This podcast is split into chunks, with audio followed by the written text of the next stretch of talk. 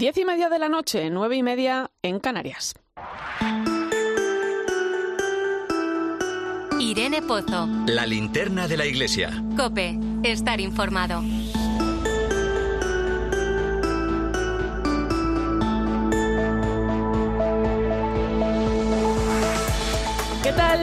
Buenas noches. En una semana donde todavía permanece en nuestras retinas la sobrecogedora imagen que nos deja el naufragio de un barco frente a las costas de Grecia, un barco en el que viajaban cientos de migrantes y donde cerca de 80 personas perdían la vida y muchas otras permanecen desaparecidas.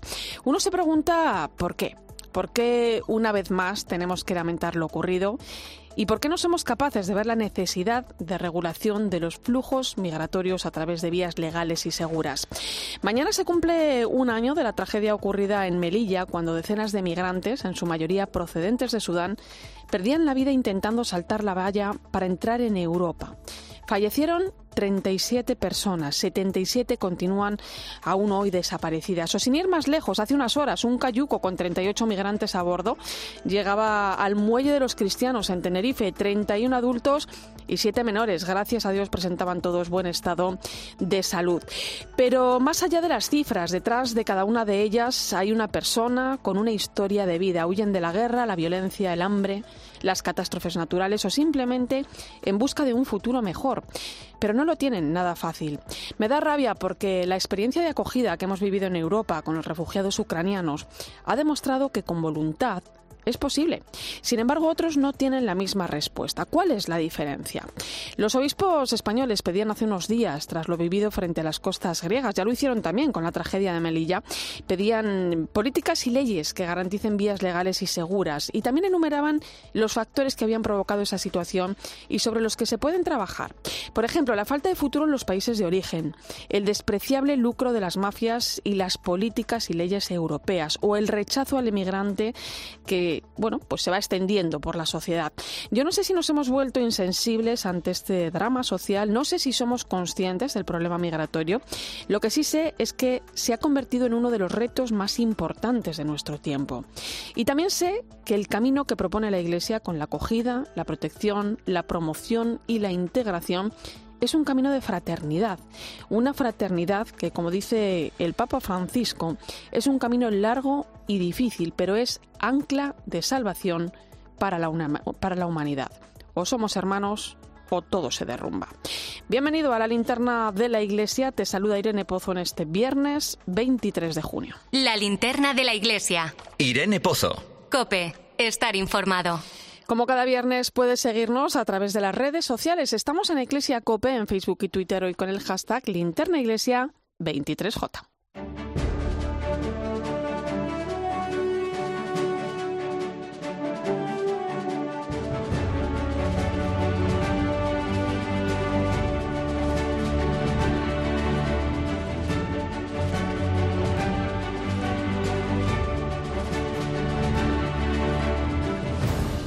Repasamos hasta ahora las principales claves de la actualidad de la Iglesia. Lo hacemos con Nacho de Gamón. Muy buenas noches. Buenas noches, Irene. Comenzamos hablando de las cuestiones que van a abordar los obispos durante la reunión de la Comisión Permanente de la Conferencia Episcopal Española que se va a celebrar la próxima semana. Los obispos van a estudiar la propuesta de constituir una mesa de diálogo interconfesional en nuestro país que esté integrada por la Iglesia Católica y por las diferentes confesiones cristianas presentes en España. En el orden del día también figura la presentación del borrador de un documento sobre la retransmisión de las celebraciones litúrgicas elaborado por las comisiones para las comunicaciones sociales y para la liturgia. Además, la Comisión para la Educación y la Cultura va a informar sobre los preparativos del Congreso La Iglesia en la Educación, Presencia y Compromiso, que se celebrará entre octubre de 2023 y enero de 2024. La Comisión para el Patrimonio Cultural va a presentar un documento sobre el plan de protección de riesgos y los obispos también van a recibir información sobre el estado actual de ábside media y tratarán distintos temas de seguimiento y económicos. Más cosas, más del 62% de la población mundial vive en países donde no se respeta la libertad religiosa. Es una de las conclusiones del informe Libertad Religiosa en el Mundo 2023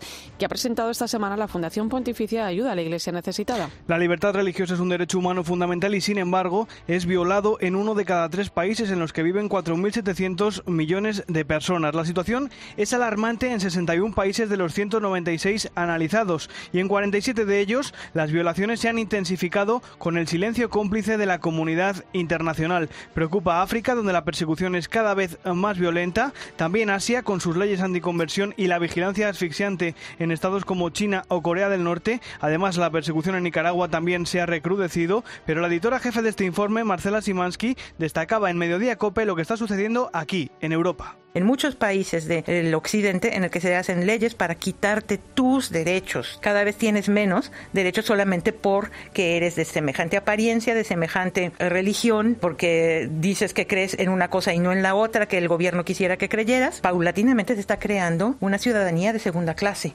En el tiempo del análisis habrá ocasión de profundizar más en este informe de ayuda a la Iglesia necesitada. Vamos con más cosas, más de una veintena de organizaciones especializadas en migraciones y protección internacional. Muchas de ellas impulsadas por la Iglesia han registrado una queja conjunta ante la Comisión Europea por las deficiencias que hay en nuestro país para acceder a la protección internacional. Esas entidades entre las que se encuentran CESAL, el Servicio Jesuita a Migrantes o la Merced Migraciones, entre otras, denuncian que el actual sistema para solicitar protección internacional no tiene capacidad de respuesta frente al incremento continuado de solicitudes de los últimos años y con ello se vulnera el derecho a solicitar asilo y la aplicación del principio de no devolución. Carmen Lavalle, buenas noches. Buenas noches. Luisa Becerra llegó a nuestro país en marzo con sus tres hijos procedente de Colombia y después de tres meses sigue sin cita previa para tramitar como quiere su solicitud de asilo. Muy difícil, muy difícil, pues más de 10.000 llamadas y nunca. Tengo hasta pruebas de las llamadas y todo y no, no cogen el número, nada. Sin la cita previa no les atienden presencialmente ni pueden tampoco demostrar que son solicitantes de asilo, como explica COPE Diego Fernández, abogado del Servicio Jesuita Migrantes. Hay algunas provincias donde se sigue teniendo que pedir cita por internet y te metes y, mm, la gran mayoría de las veces dice que no hay citas disponibles, que busques más adelante, y en otras donde hay unos números de teléfono a los que llamar. Entonces, esto impide un acceso a un derecho reconocido por la Constitución española y por la normativa española de asilo y europea de asilo. Así lo denuncian 20 ONGs que este jueves han presentado una queja en la oficina que tiene en Madrid la Comisión Europea. Según Interior, 2022 terminó con casi 30.000 solicitudes de asilo pendientes de admisión y casi 100.000 pendientes de resolución. Precisamente Caritas Española ha pedido esta semana que se garantice el acceso a la protección de protección a los refugiados. Sí, se suma al llamamiento de Caritas Europa y reclama que se mejore el sistema de petición de asilo para garantizar, por una parte, vías seguras y regulares de protección y, por otro, condiciones dignas para la integración de estas personas en los lugares y las sociedades a los que llegan. Y la ONG de los jesuitas para la educación entre culturas ha presentado esta semana el informe Escuela Refugio, Escuela que acoge. En ese informe la ONG analiza la respuesta al reto migratorio de los sistemas educativos de los países de acogida. Por ejemplo, en nuestro país, más de 36.000 menores ucranianos están escolarizados tras la invasión de Ucrania. La portavoz de Entre Culturas, Clara Esteban, alababa en Mediodía Cope el esfuerzo que se ha hecho por agilizar los trámites para la escolarización de estos refugiados ucranianos y ha pedido que este mismo sistema se implante para menores con otros orígenes que esto demuestra es que con voluntad política es perfectamente posible aplicar un enfoque de derechos humanos y de protección a la infancia. Esta situación de los niños y niñas ucranianas contrasta con otras que vemos sobre todo en Canarias, en Ceuta y Melilla, donde las políticas de contención migratoria se han impuesto al principio inalienable de los niños y niñas de su interés superior y esto resulta en violaciones directas a sus derechos, entre ellos el de educación. Vamos ahora con el repaso de la actualidad diocesana. En Madrid este sábado se va a celebrar una misa de acción de gracias por el ministerio episcopal del cardenal Carlos Osoro. Será en la Catedral de la Almudena de la capital a partir de las 12 del mediodía cuando el cardenal Osoro se va a despedir de los que han sido sus fieles durante los últimos nueve años. El próximo 8 de julio tomará posesión el nuevo arzobispo, Monseñor José Cobo. Cope Madrid, Belén Ibáñez, buenas noches. Buenas noches. Será a las 12 para dar gracias por estos nueve años en los que el cardenal Carlos Osoro ha sido arzobispo de Madrid. El cardenal ha hecho balance hoy en COPE ese deseo de hacer encontrar a los hombres con aquel que da fundamento a la vida y, el deseo que hay en lo más profundo del corazón humano de encontrarse en la raíz, pues a mí me parece que eso es esencial. Y a eso me he dedicado en mi vida, ¿no? Por supuesto en Madrid y, y he encontrado respuestas siempre, ¿no? Durante estos años, Osoro ha puesto en marcha, entre otros, el Plan Diocesano de Evangelización, creó la Mesa de la Hospitalidad para la acogida de emergencia de migrantes refugiados en situación de calle, ha ordenado a 115 sacerdotes y ha convocado un año santo de San Isidro, con motivo del 400 aniversario de la canonización del patrón de los madrileños.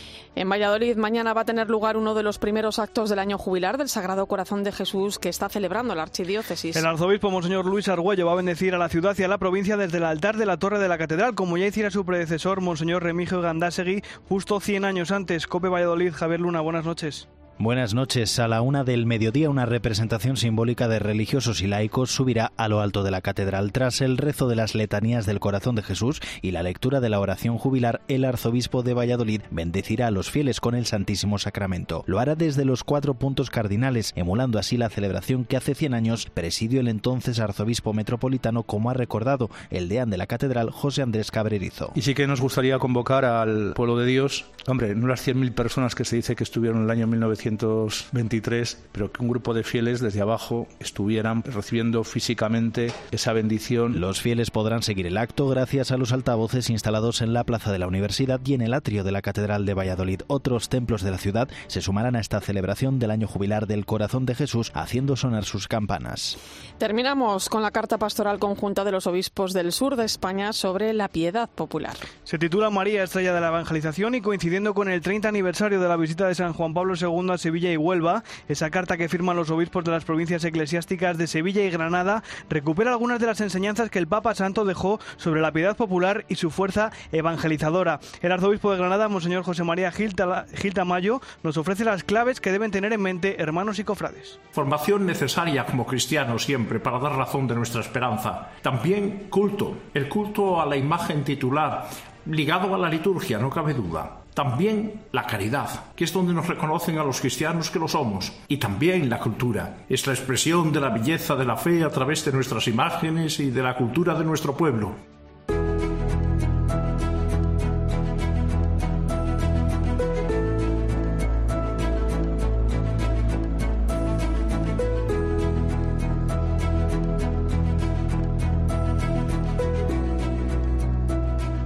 Coincidiendo con ese 30 aniversario de la visita de San Juan Pablo II a España en el año 1993, llega esta carta pastoral de los obispos del sur de España.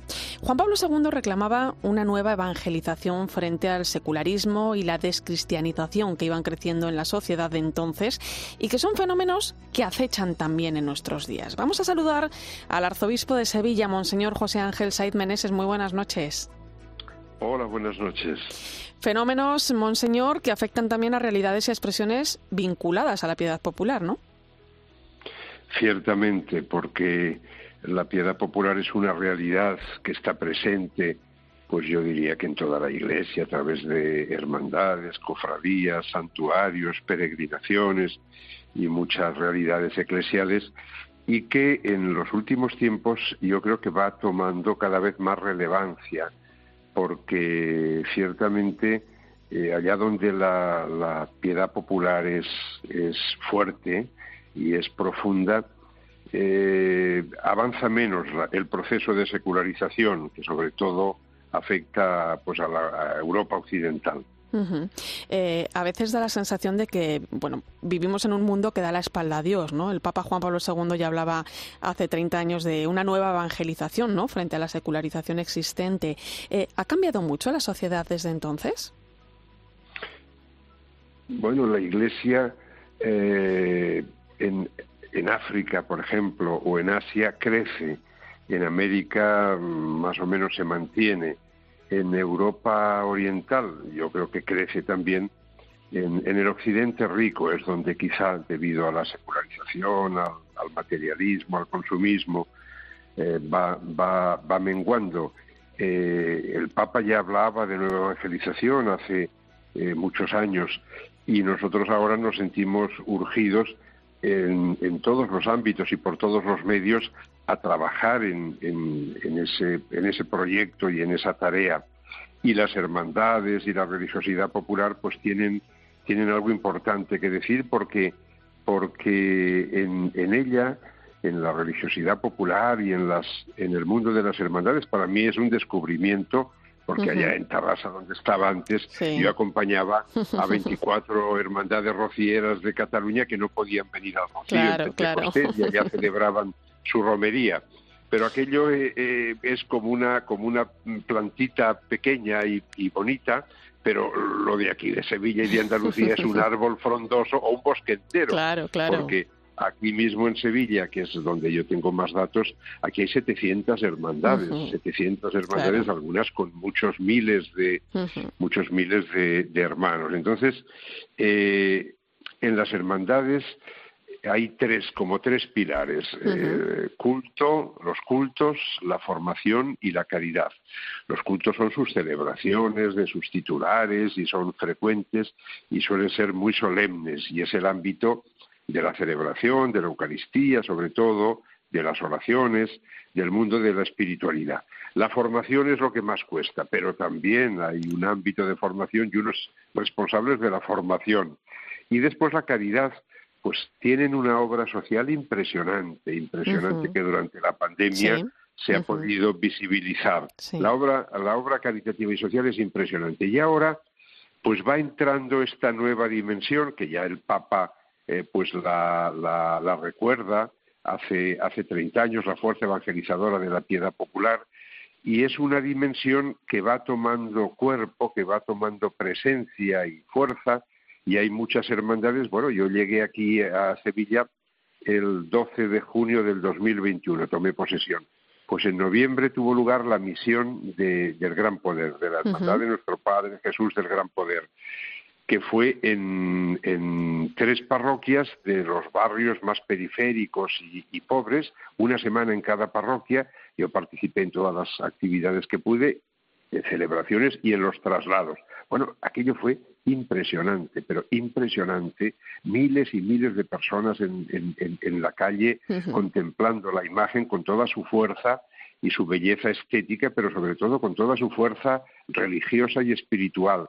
Para mí era impresionante ver los rostros, los ojos de niños, eh, jóvenes, adultos, enfermos, eh, sanos, madres con niños en los brazos, eh, algo que impacta, que toca el corazón. Bueno, pues ahora eh, distintas hermandades van llevando a cabo sus, misiones. Es decir, que el, tema de la misión y la, evangelización va entrando de tal forma que se va incorporando como una cuarta dimensión también en el mundo de las, de las hermandades. Y bueno, para la Iglesia pues es un gozo y una alegría porque debemos acompañar esta realidad de la piedad popular, ayudar a purificar todo lo que tenga que purificar pero siendo conscientes de que son un activo pastoral, si se me permite hablar así, muy importante y una base eh, muy sólida sobre la que construir y sobre la que progresar. Claro, el reto es doble, ¿no? Por un lado acompañarles, ¿no? Para no correr riesgos, ¿no? De que, de que, bueno, pues puedan perder ese el verdadero sentido religioso, ¿no? Y por otro lado, eh, bueno, pues ver también la cantidad de personas, como usted decía, ¿no? Que se acercan a lo mejor a ver una procesión a Semana Santa y a lo mejor es gente, eh, son turistas o gente que no tiene fe en nada y de repente eh, le cambia, ¿no? La perspectiva y le cambian la vida, ¿no? El, asistir a esas procesiones, ¿no? ¿Qué retos cree que tienen las hermandades y las cofradías en el mundo de hoy?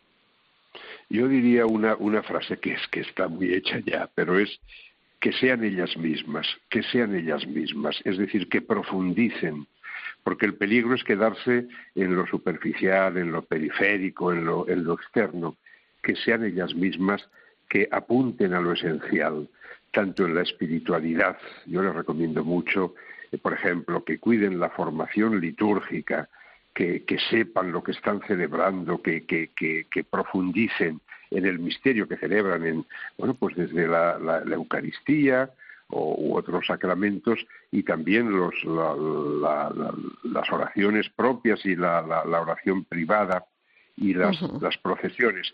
Pero es bonito ver cómo eh, jóvenes, adolescentes, jóvenes, adultos, niños ya, eh, no tienen vergüenza ni tienen miedo a manifestar su fe en, en, la calle, en las plazas, en, el ágora pública, sino que gozosos salen y no por, por digamos, postureos, porque cuando, cuando, cuando procesionan eh, vestidos de nazarenos y con el capirote, no se les ve, no se les puede conocer.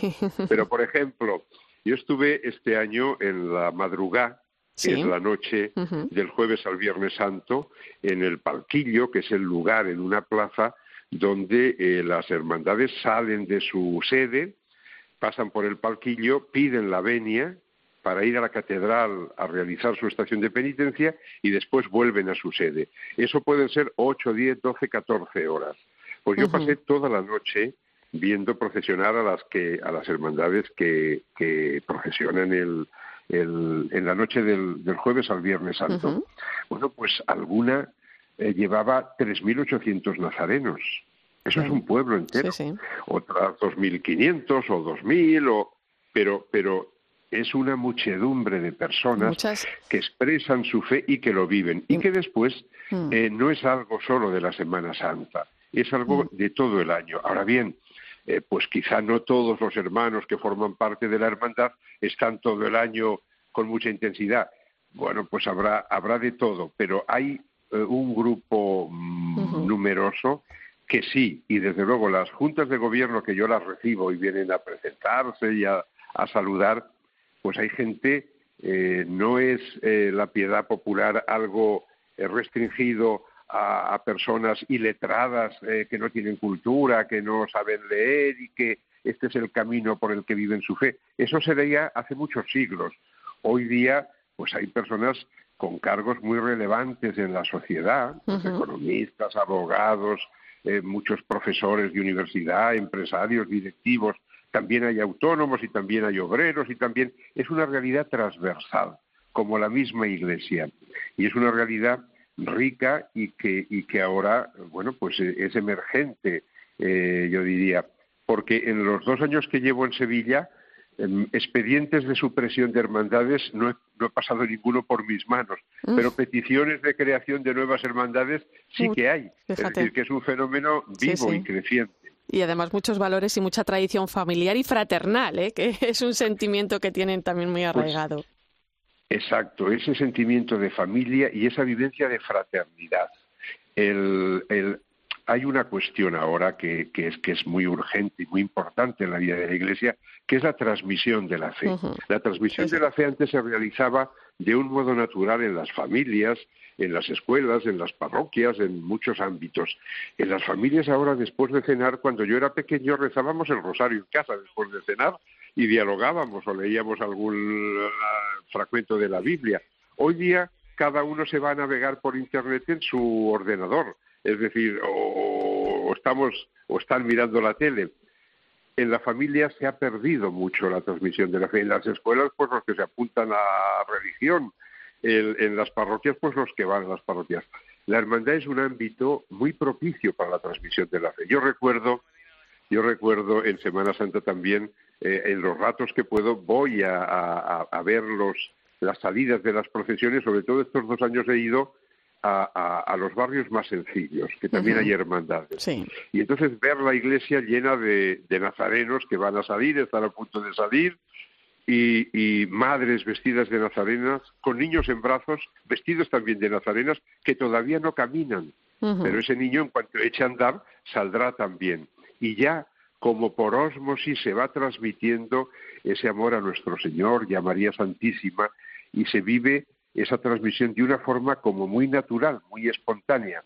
En la hermandad también se vive la amistad cristiana y la fraternidad y se vive mucho ese ambiente familiar de distintas familias que hacen camino juntos. Por lo tanto, es una realidad muy variada, muy, muy, que incluye muchos elementos y en, y en la cual pues pues también se vive esa, ese encuentro eh, entre familias y ese encuentro entre personas.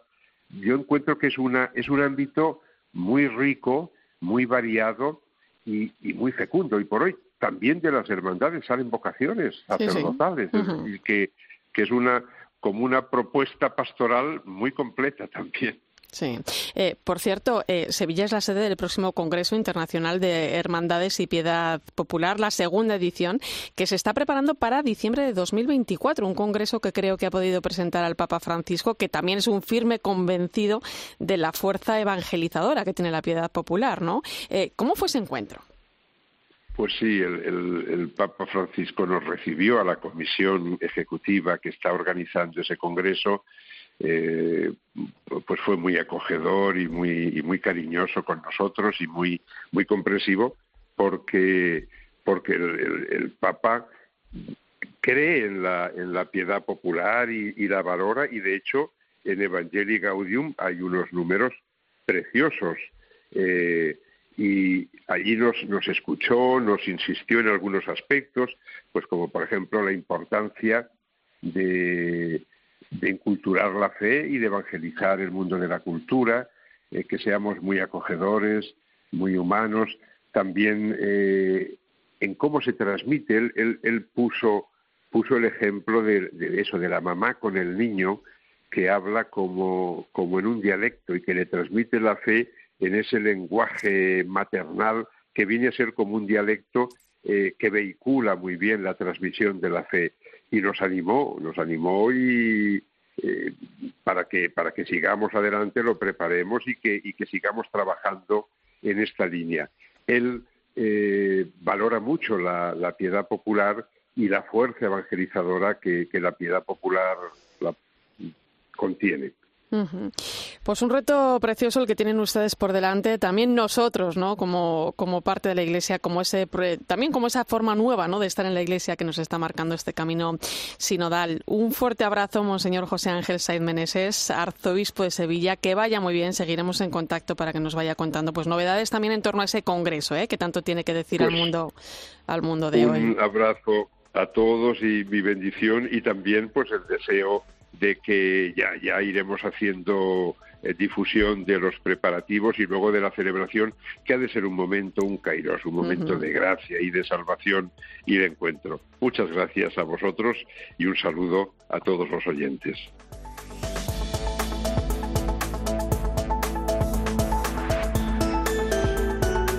Enseguida llegamos a las 11 de la noche, las 10 en Canarias. En unos minutos, eh, bueno, pues te voy a contar, ponemos sobre la mesa el informe de libertad religiosa en el mundo 2023, publicado por la Fundación Pontificia Ayuda a la Iglesia Necesitada. Un dato, 4.900 millones de personas, el 62% de la población mundial, vive en países con graves violaciones a la libertad religiosa. El cristianismo continúa siendo la religión más perseguida y discriminada. Enseguida te lo cuento, antes recuerda que estamos en Eclesia Cope en Facebook y Twitter hoy con el hashtag Linterna Iglesia 23J. ¿Y tú qué estás pensando? Escribe a Irene Pozo en Twitter en arroba eclesiacope. Y en nuestro muro de Facebook, Eclesia Cope. En España, el carné de conducir no tiene una fecha de caducidad. Sin embargo, a partir de los 45 es necesario renovarlo cada 10 años. A partir de los 65 años tenemos estudios que dicen que las capacidades y las destrezas, en este caso cognitivas, digamos que bajan. Una modalidad nueva de turismo, porque es que con Y podemos aprovechar para ver un pueblo precioso. En COPE de 10 de la mañana a 2 de la tarde, los sábados y domingos, el mejor entretenimiento lo encuentras en fin de semana. Bienvenido a fin de semana de COPE con Cristina López Slichting. Me sobran recursos para que te pases media vida entre rejas. Y también para comprar la residencia de ancianos donde está tu pobre padre. No se puede tener todo en esta vida. A veces hay que elegir, hija. Hola, soy Lidia Bosch. Y te espero de lunes a viernes a las 4 menos cuarto en Mía es la Venganza. La nueva serie diaria de Telecinco. En COPE tienes la mejor compañera de viaje. Porque te mantenemos informado. La inflación galopante. El impuesto que se come poco a poco el sueldo de los trabajadores. Te acompañamos en el camino con buenas historias. Un equipo de este programa viajamos hasta la República Democrática del Congo, hasta Kinshasa. Y vivimos contigo el deporte. Hoy se la juega el Madrid. Escucha Cope en tu coche y disfruta.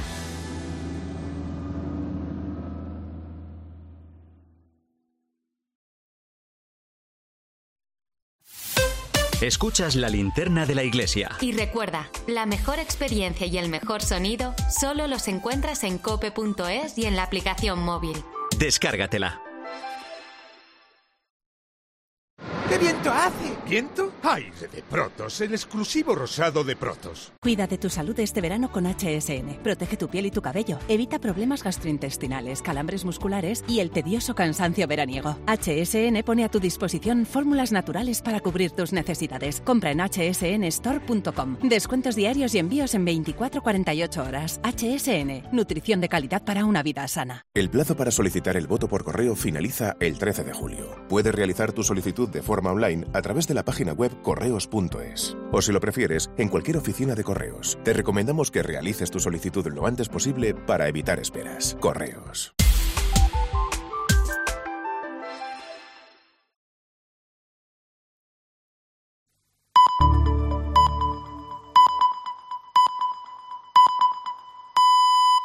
Once de la noche, 10 en Canarias. Irene Pozo. La linterna de la iglesia. Cope. Estar informado.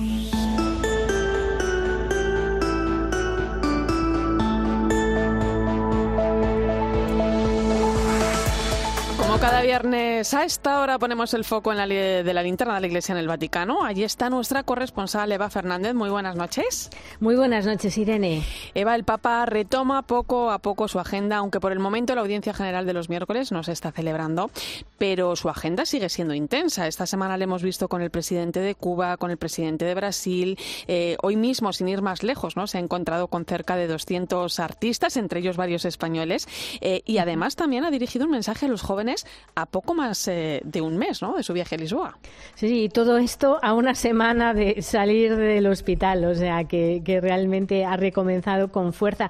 Y efectivamente, eh, el pasado jueves el Papa recibió al responsable de la organización de la Jornada Mundial de la Juventud y debió decir, mira, hoy es la mía y no me voy de aquí sin hacer varios vídeos al Papa, ¿no? Y así fue porque, porque le ha podido hacer vídeos eh, para, para grupos de organizadores y de jóvenes del, de la Jornada Mundial de la Juventud. Uno de ellos estaba dedicado justo a los jóvenes que tienen pensado participar, ¿no? Y, y venía a ser una especie de prueba de vida, ¿no? Para asegurar a todos que el Papa va a estar ahí a pesar de su última operación. Y entonces es un vídeo precioso en el que el Papa recuerda que faltan 40 días, él dice como una cuaresma hasta llegar al encuentro de Lisboa y él está preparado. Enseña de hecho la mochila oficial que le acababa de entregar el organizador mm, y dice porque tengo muchas ganas de ir y algunos piensan, explica que por la enfermedad no puedo ir, pero el médico me ha dado permiso, o sea que voy a estar ahí con ustedes, ¿no? Y,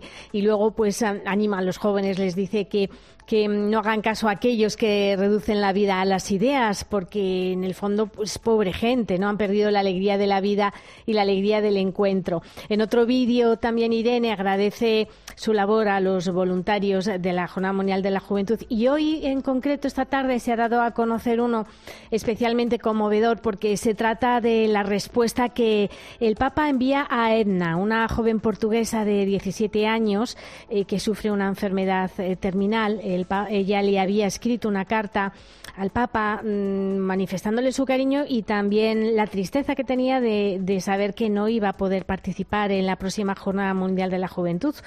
Carta impresionante porque explica que el médico eh, le había dicho con claridad que se iría pronto al cielo, ¿no?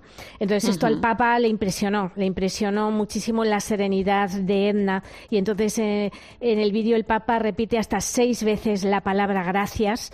Gracias eh, por la ternura de Edna, por, las por, la, por la paz que, que tiene en su corazón, una paz que le explica que es como una semilla que, siembra en el corazón de todos los que la escuchamos, de todos los que hablan con ella, ¿no? En fin, es un, es un vídeo muy impresionante y que, bueno, Edna se está llevando la oración de todos los que hemos tenido la oportunidad de conocer su historia, ¿no? Para, para rezar mucho, mucho por ella. Y hoy también Efectivamente, el Papa ha conseguido reunir en la Capilla Sistina a algunos de los artistas más relevantes del panorama actual. Y, solo había que imaginar la escena, o sea, imaginaros todos sentados frente al juicio final de Miguel Ángel.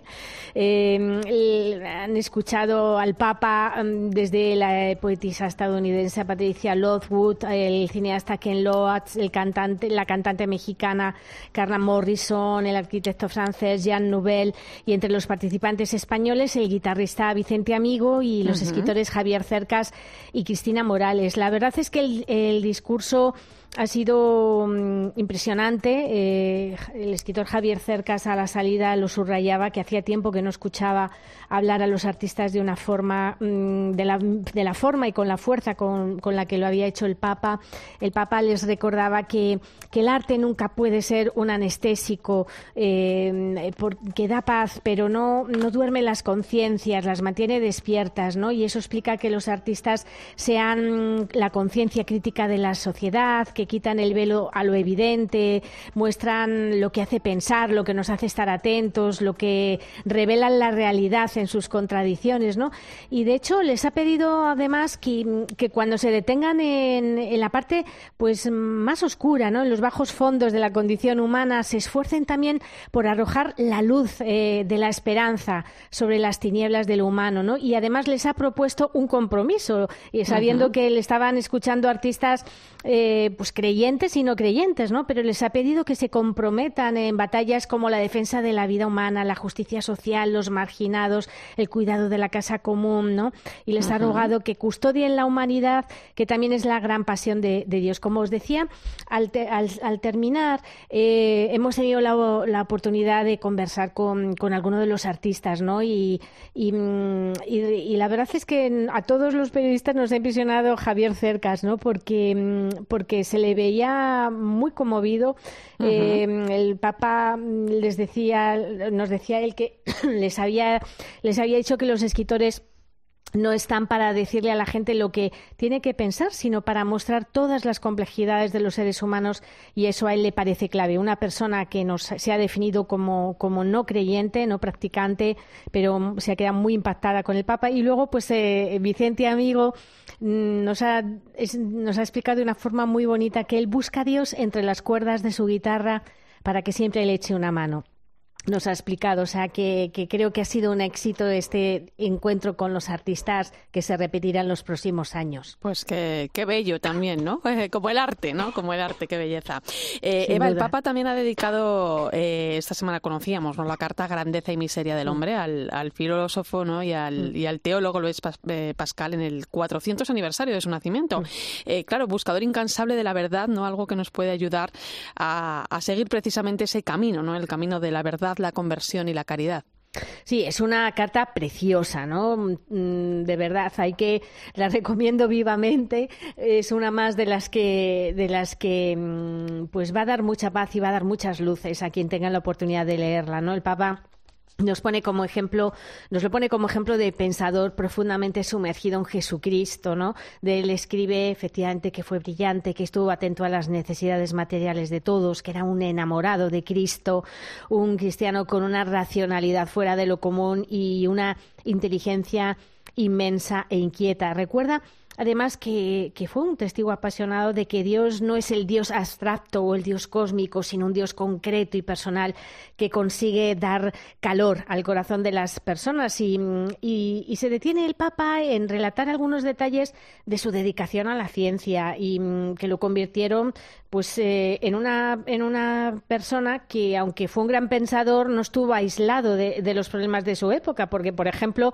ideó en París nada menos que en 1661 el primer sistema de transporte público e incluso cuando estaba ya cerca de la muerte eh, él escribió que si Dios eh, le permitía salir de esa enfermedad estaba resuelto a no dedicarse a nada más en la vida que pasarse el resto de sus vidas sirviendo a los pobres. Y luego durante la presentación de la carta, el cardenal José Tolentino de Mendoza eh, explicó que que mmm, el documento papal no, no supone una, una, rehabilitación de Pascal, porque se piensa que ha sido una carta como para mmm, rehabilitarle eh, de cara a, a, las contrariedades que sufrió durante su época. Y explicaba el cardenal que esto no era necesario, porque eh, ha quedado claro desde hace tiempo que Pascal es perfectamente católico, incluso en esas dudas que, que puedan suscitar algunos de los pasajes de su pensamiento, porque, porque un católico no es ajeno a las dudas, sino que es una persona en camino que se deja eh, corregir justo por la visión católica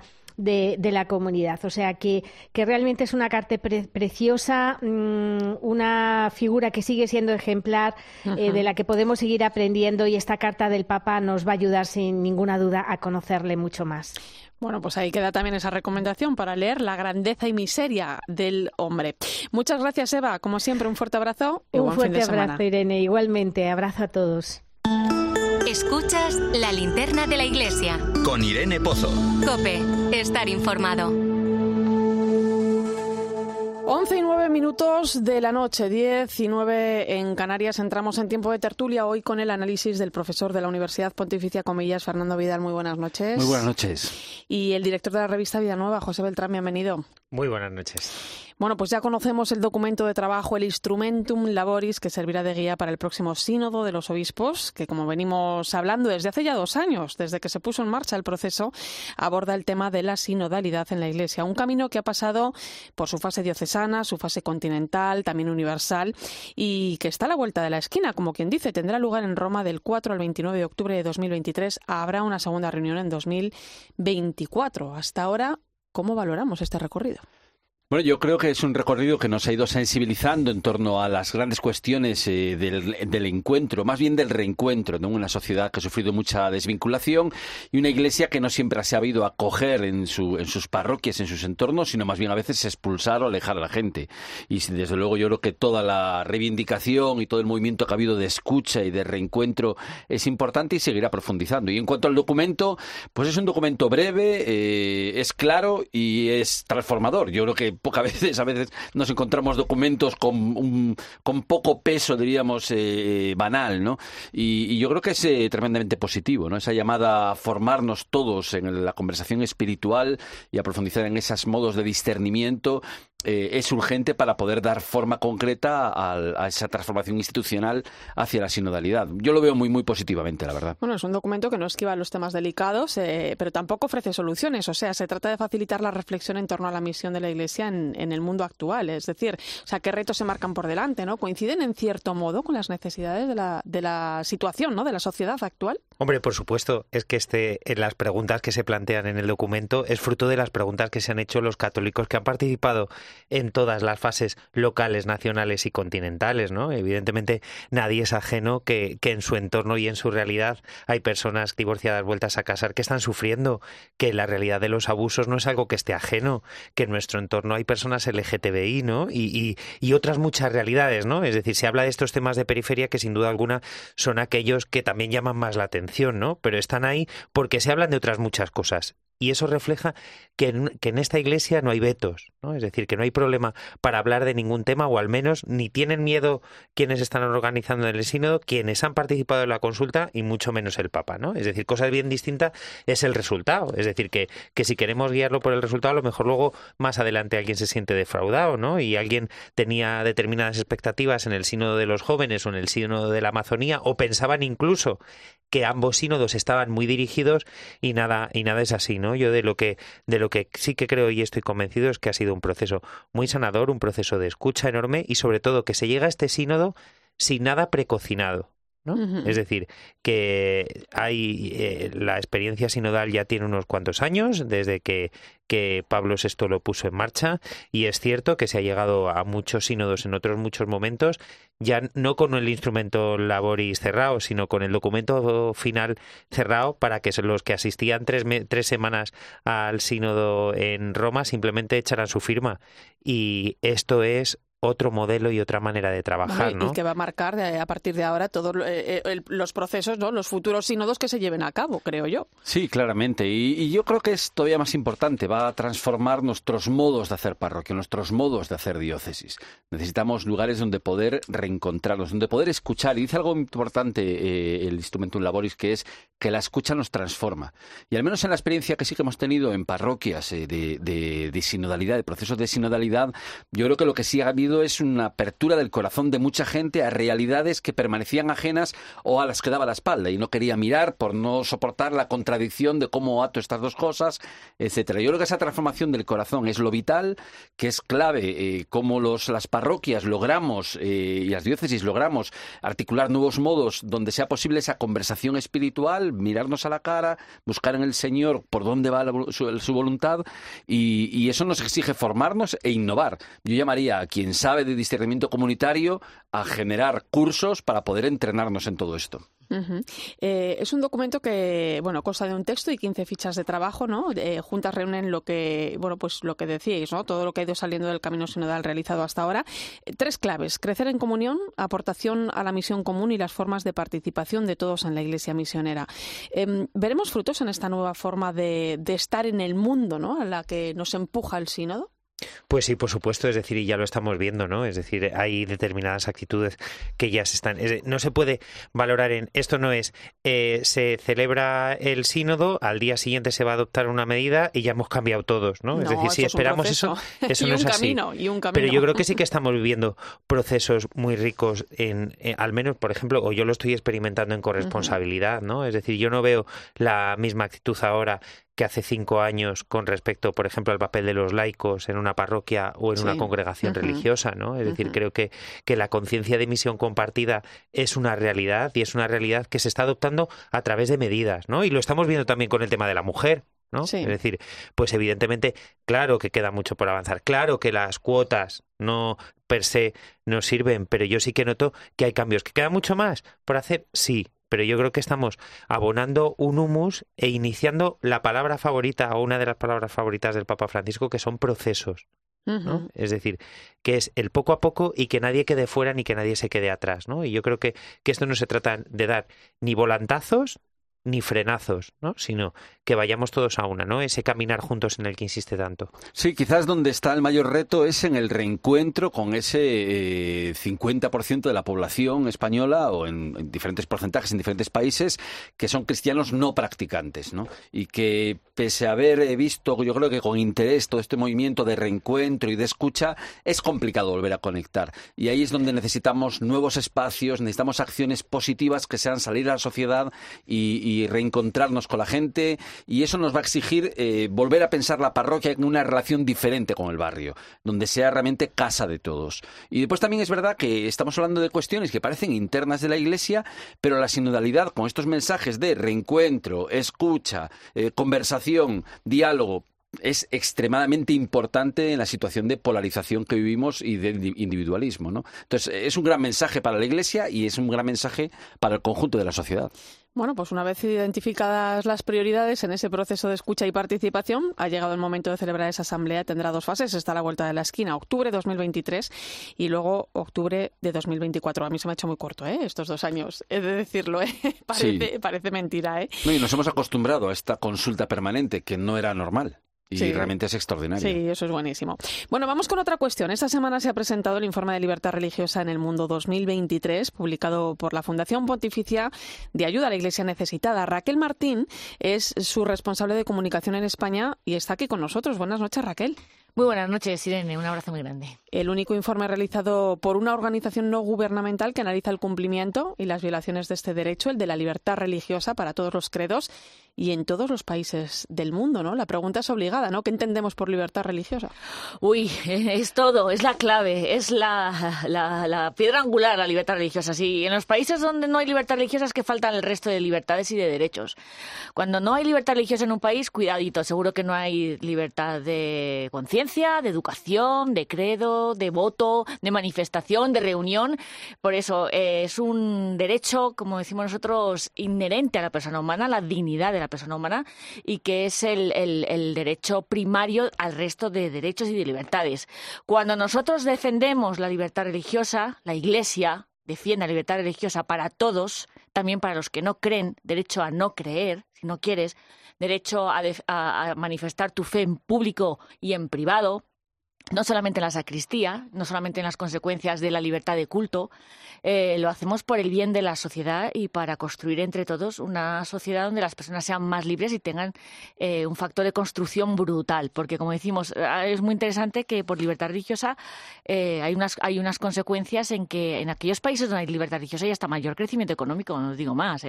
Pero a la Iglesia queremos poner cada dos años este debate encima de la mesa, delante de todos, porque sabemos que cuando defendemos la libertad religiosa defendemos a la persona humana íntegra, que pueda eh, tener la relación con el misterio, con la X, con Dios, con Alá, con Yahvé, con Mahoma, como, como considere, con la trascendencia y que eso tiene unas consecuencias muy, muy importantes a la hora de ejercer su trabajo, a la hora de formar una familia, a la hora de construir sociedad.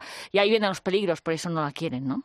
Bueno, y de hecho, por ejemplo, eh, el continente africano continúa planteando un enorme desafío en el ámbito de la libertad religiosa, ¿no? Eh, la violencia islamista, de la que ya se viene hablando desde hace varios años, eh, se ha extendido ya por toda África, ha sembrado el terror y es curioso porque precisamente África es uno de los continentes donde más vocaciones religiosas se ven florecer, ¿no? El continente de la esperanza, decían, y también lo saben los yihadistas que ahí está la esperanza y por eso van. De las llanuras de Nínive, de Oriente Medio, estos yihadistas, eh, derrotados militarmente, que no políticamente ni socialmente, las cosas como son, pues se han ido efectivamente a África porque ahí acampan a sus anchas, no hay gobiernos, se aprovechan del analfabetismo, de la pobreza, eh, del desencanto. Y los yihadistas siempre quieren territorio, siempre quieren recursos naturales, quieren dinero, quieren salidas al mar y es muy fácil absorber, eh, reclutar a jóvenes yihadistas por una causa no que además les dan dinero y quieren expandir un califato eh, por todo el Sahel, que ya es una cosa bastante letal para los cristianos, por ejemplo, en Nigeria. Es un país donde no sé cómo podemos estar tranquilos cuando hay asesinatos continuamente, secuestros de sacerdotes todas las semanas en ayuda a la Iglesia necesitada. Eh, y ante la pasividad el silencio, la indiferencia de todos los países occidentales y del mundo. Ese es el yihadismo, pero hay muchos otros autores que atacan a la libertad religiosa que no son tan llamativos como los que ponen bombas o kalasmitovs, como hacen Boko Haram o los Fulani en el, en el, en el cinturón central ¿no? Sahel. Están los autoritarismos. Atención, y esos lo sabemos y tienen nombres y apellidos y sería muy fácil cortarle las fuertes de financiación de él y de su familia porque no es la única manera de que entienden. Este informe revela que los autócratas son cada vez más salvajes. Eh, eh, eh, cortan la libertad religiosa y, como, decimos, y el resto de los derechos humanos sin ningún tipo de complejos y ante casi mm, todo, todo occidente de comparsa, ¿no? Y, atención con lo que está pasando y que refleja este informe. Por primera vez un país latinoamericano está en el mapa de los países rojos, que nosotros dividimos el mapa entre los países naranjas y los países rojos, donde hay discriminación y persecución. Y es el caso de Nicaragua, ante el silencio de todos, ¿no? Por no hablar ya de China, Corea del Norte, que son estos estados, estos gobiernos, eh, que en algunos casos se pueden apuntar, y hay informes que lo dicen como el nuestro, de que, que está pues, produciendo genocidio, ¿no? Contra las minorías, ¿eh? Decimos, no solo contra los cristianos, que también. Sí, felicidades por el informe, Raquel. Eh, aumenta el, ataque contra la libertad religiosa y aumenta también el fundamentalismo, especialmente en el mundo cristiano, ¿no? Y el supremacismo cristiano es una de las fuentes eh, por las que aumenta eh, el antisemitismo. ¿Cómo está el estado de, atentados o de, o de ataques al mundo judío? Bueno, eso se revela como que ha aumentado especialmente en los países de la OCDE en concreto en Alemania eh, se ha visto un repunte de una mayor, eh, sobre todo en redes sociales, en el mundo digital está habiendo, hay una vía para eh, atacar y, y señalar Mm, causa, eh, identificarlo, sí, como un señalamiento, como pasaba con los judíos en el, pues está pasando de nuevo eh, ahora mismo con, con, estas comunidades, ¿no? Es verdad que siempre hay algún que otro atentado, es verdad que en algunas sinagogas se han producido y eso está todo registrado en, efectivamente en Túnez me las quita de la boca, pero lo importante es que eh, no se entienden las religiones hoy en día, el papel que tienen que tener, lo que decía al principio, no, las religiones no piden ningún privilegio, nadie, ni, ni, ni, ni, ni, que, ni hacemos un mal a la sociedad. Al contrario, en, aquellas, en, en aquellos lugares donde eh, el Islam es verdadero Islam y no es ideología y no es terrorismo, y donde se entiende la fe como que contribuye, hay una mayor integración, hay una mayor pacificación y hay una mayor convivencia en, las sociedades, ¿no? ¿Qué está pasando? Pues que estamos en la OCDE, en estos países, donde la religión empieza a ser como algo incómodo, a lo que te hay que acallar, sea cual sea, y no se puede entender que alguien pueda querer vivir su vida, un judío o un cristiano, conforme a su, a su credo y que eso tenga consecuencias luego eh, en tu vida diaria, eso es lo que empiezan a entenderse. Y eso está pasando, por supuesto, en la OCDE con los judíos y con los cristianos. No se les permite, parece que es, no está permitido, como, no, no, eso es una cosa en la que tú me invades a mí o que eh, tu fe tiene consecuencias eh, que no están hoy en día bien vistas porque además están imponiéndose otros derechos y otras leyes que que entran en colisión ¿no? con, con los credos. El país, al margen de Nicaragua, que más preocupa, ayuda a la Iglesia necesitada hoy, donde estáis volcando precisamente todos vuestros esfuerzos para decir, ojo, que se vienen. Bueno, eh, desde luego, por cómo eh, respecto a los cristianos, eh, José, que decimos que es 576 millones de cristianos viven en países donde sufren persecución e imaginación, para nosotros que somos una fundación que, que aparte de que queremos que se cuente esto, que nadie lo cuenta y poner este debate encima de la mesa, eh, apoyamos a, que las comunidades puedan mm, construir, hacer colegios, eh, hacer escuelas, eduquen, crean, ¿no? Y hoy en día eh, un país que nos preocupa muchísimo es Nigeria. Nigeria. Este se está convirtiendo en el país más letal para, para, para, para, la fe de los cristianos. Es un país que es la mitad cristiana y la mitad musulmana, ¿eh? que no son minoría. Y aún así es muy complicado. En 30 segundos, Raquel, la parte positiva de este informe.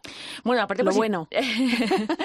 bueno, eh, lo bueno, eh, que hay muchos avances propiciados por este gran papa que tenemos, que es visionario en todo, también en esto, también en la libertad religiosa, y lo habla continuamente en todos los discursos, en el de Año Nuevo, que es el, el, el mapa ¿no? para, para todos los diplomáticos. Eh, bueno, el diálogo interreligioso. Es que no es una cuestión optativa ya, es que nos jugamos ahí todo, ¿no? El, Papa se ha ido a Irak, el primer Papa que va, porque este informe habla de los dos últimos años, el primer Papa que visita Irak, que se le permite ir a un país islámico, va allí, se va hasta Ur de los Caldeos a entrevistarte con el líder chiita que hace un hombre de 80 años yendo para allá. es un mensaje para todos. es un impulsor, un, gran impulsor efectivamente del diálogo interreligioso y de todo el tema ecuménico. Pues desde luego interesante trabajo el que cada dos años realiza la Fundación Pontificia Ayuda a la Iglesia Necesitada elaborando el informe de libertad religiosa en el mundo porque ayuda y mucho a, visibilizar esta realidad que de otra manera pues quizá no sería posible. Gracias Raquel Martín, responsable de comunicación de Ayuda a la Iglesia en España, eh, Necesitada en España. Un placer. Nada, a ti amiga. Chao. José Beltrán, hasta pronto. Volveremos. Sí, espero. Fernando Vidal, también. gracias y hasta la próxima. Buenas noches.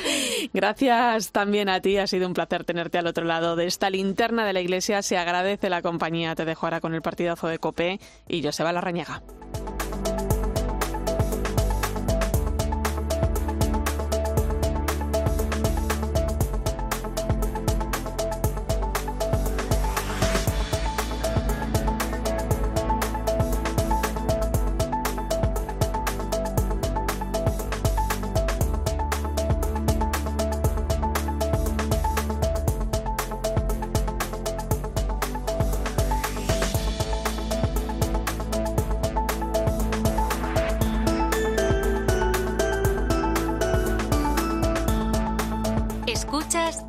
De la iglesia. Con Irene Pozo. Cope, estar informado.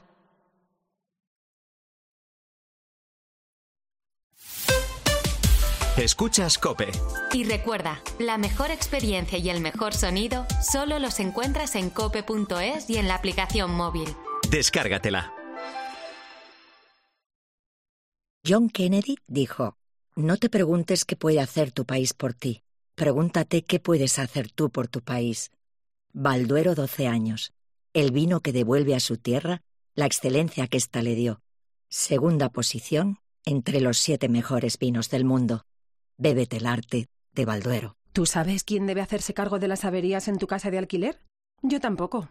Por eso soy de Legalitas, porque cuento con expertos que me ayudan a solucionar los temas que yo no controlo. Por solo 25 euros al mes puedo contactar con ellos todas las veces que quiera. Hazte ya de Legalitas en el 900 662 Legalitas y sigue con tu vida. Todos los superhéroes tienen un gran poder en sus manos. Unos usan un martillo, otros un escudo. Y ahora tú también puedes tener el más potente de todos. Samsung lanza la aspiradora más potente del mercado para acabar con toda la suciedad. Conoce todos los modelos, ahora con descuentos de hasta un 15% y una batería de regalo. Condiciones en tienda y samsung.com. Este verano descubre los talleres más paradisíacos de la costa. Sumérgete en los cambios de aceite cristalinos. Siente la brisa marina del climatizador Bizona. Venga ya. En Euromaster sabemos que este verano ir al taller no es tu mejor plan. Por eso trae a revisar tu vehículo antes de viajar. En Euromaster sabemos lo que te mueve. Cuando quieres una playa wow, con un todo incluido de esos de buah y un hotel para llegar y hacer ah, sabemos exactamente lo que necesitas. Viaja a República Dominicana y disfruta de Punta Cana durante nueve días en Hotel 5 Estrellas con vuelo incluido desde 950 euros. Más de 50 años y millones de viajeros hacen que hablemos viajero.